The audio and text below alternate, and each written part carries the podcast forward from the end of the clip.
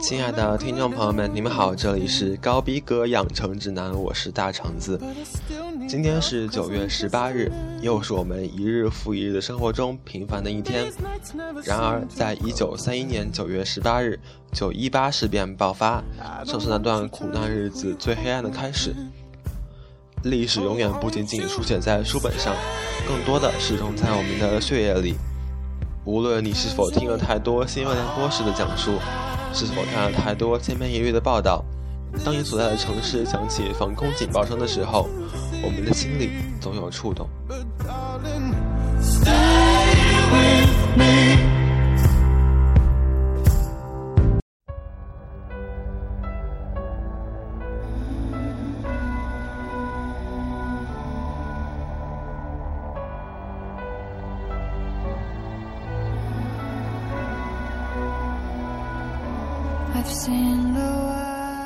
默片是电影诞生最初的模样，直到现在，许多人还是倾倒于默片的魅力之下。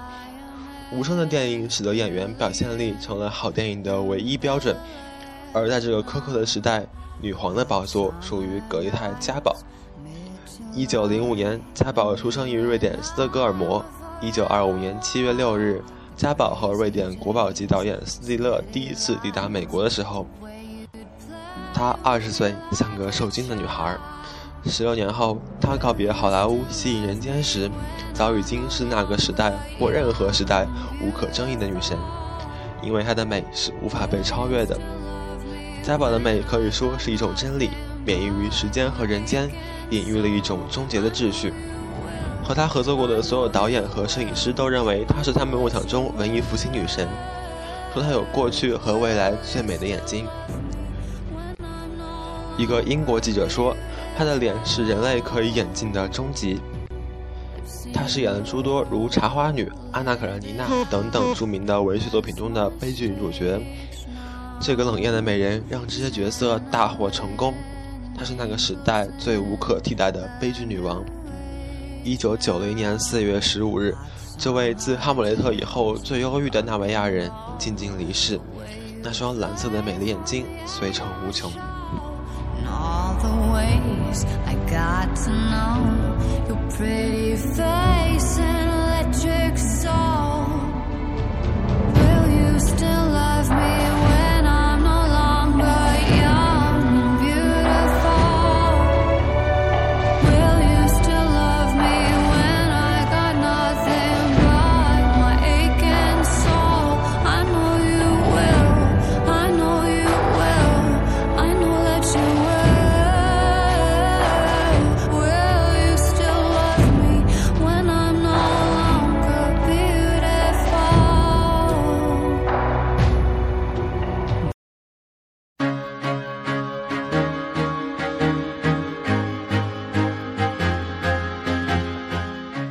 今天的第二位寿星是著名球星外星人罗纳尔多。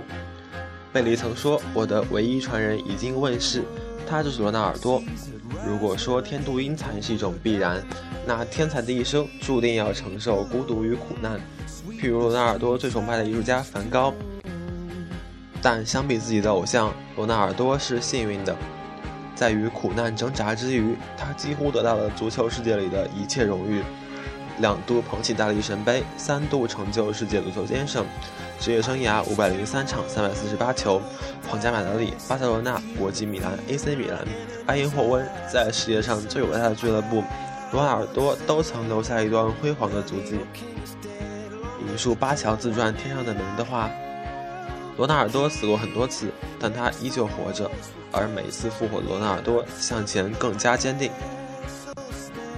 还有那个足球世界里独一无二的专属头衔“外星人”，他被认为是一九九零年到两千年代最伟大的球员，一个时代的球王。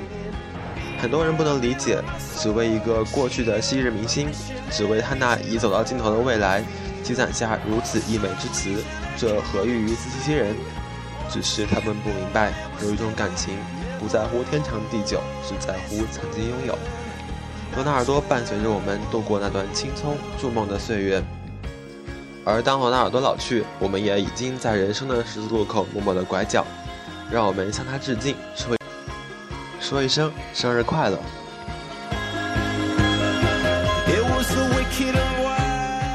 今天要介绍的第三位名人是我国著名羽毛球教练李永波。见证了这几年中国羽毛球队在世界舞台大放异彩的我们，一定不会对吕永波这个名字感到陌生。他以雷厉风行、治军严格著称。我们不能忘记，波导当年也是一个怀揣梦想的运动员。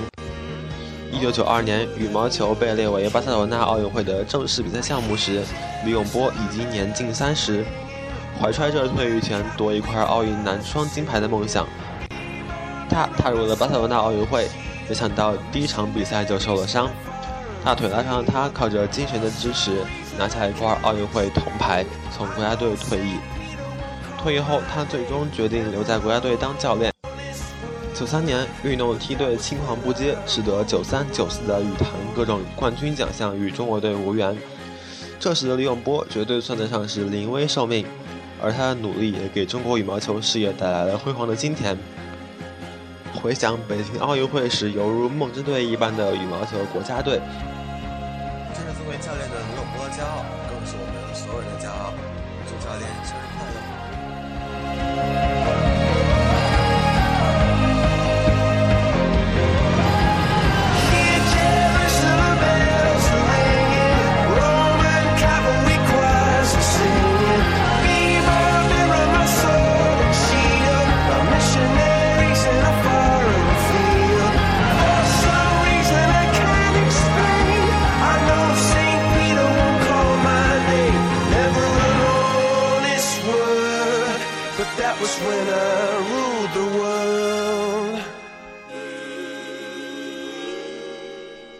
微博网友八爷在九月十三日下午发微博说，外公小时候国文老师是考过清朝科举的秀才，教过他们一些乐府诗词的曲调，他至今还会唱。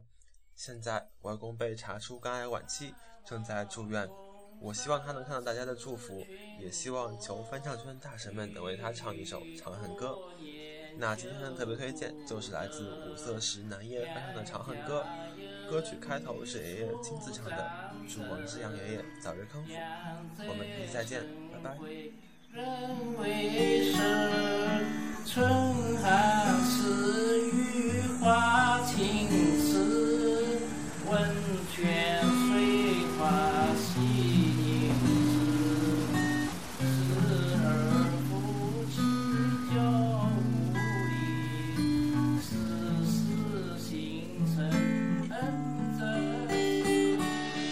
汉皇重色思倾国，郁郁多年求不得。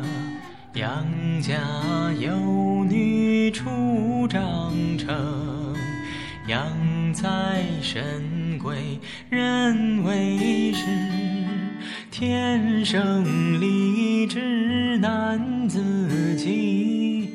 一朝悬在君王侧，回眸一笑百媚生。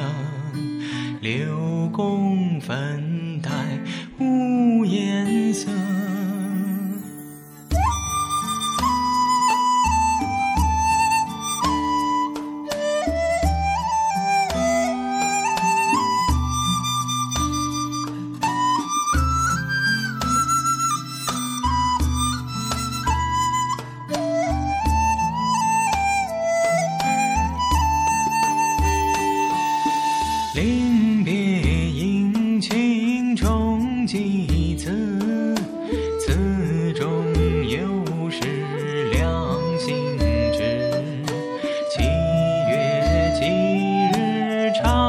恨。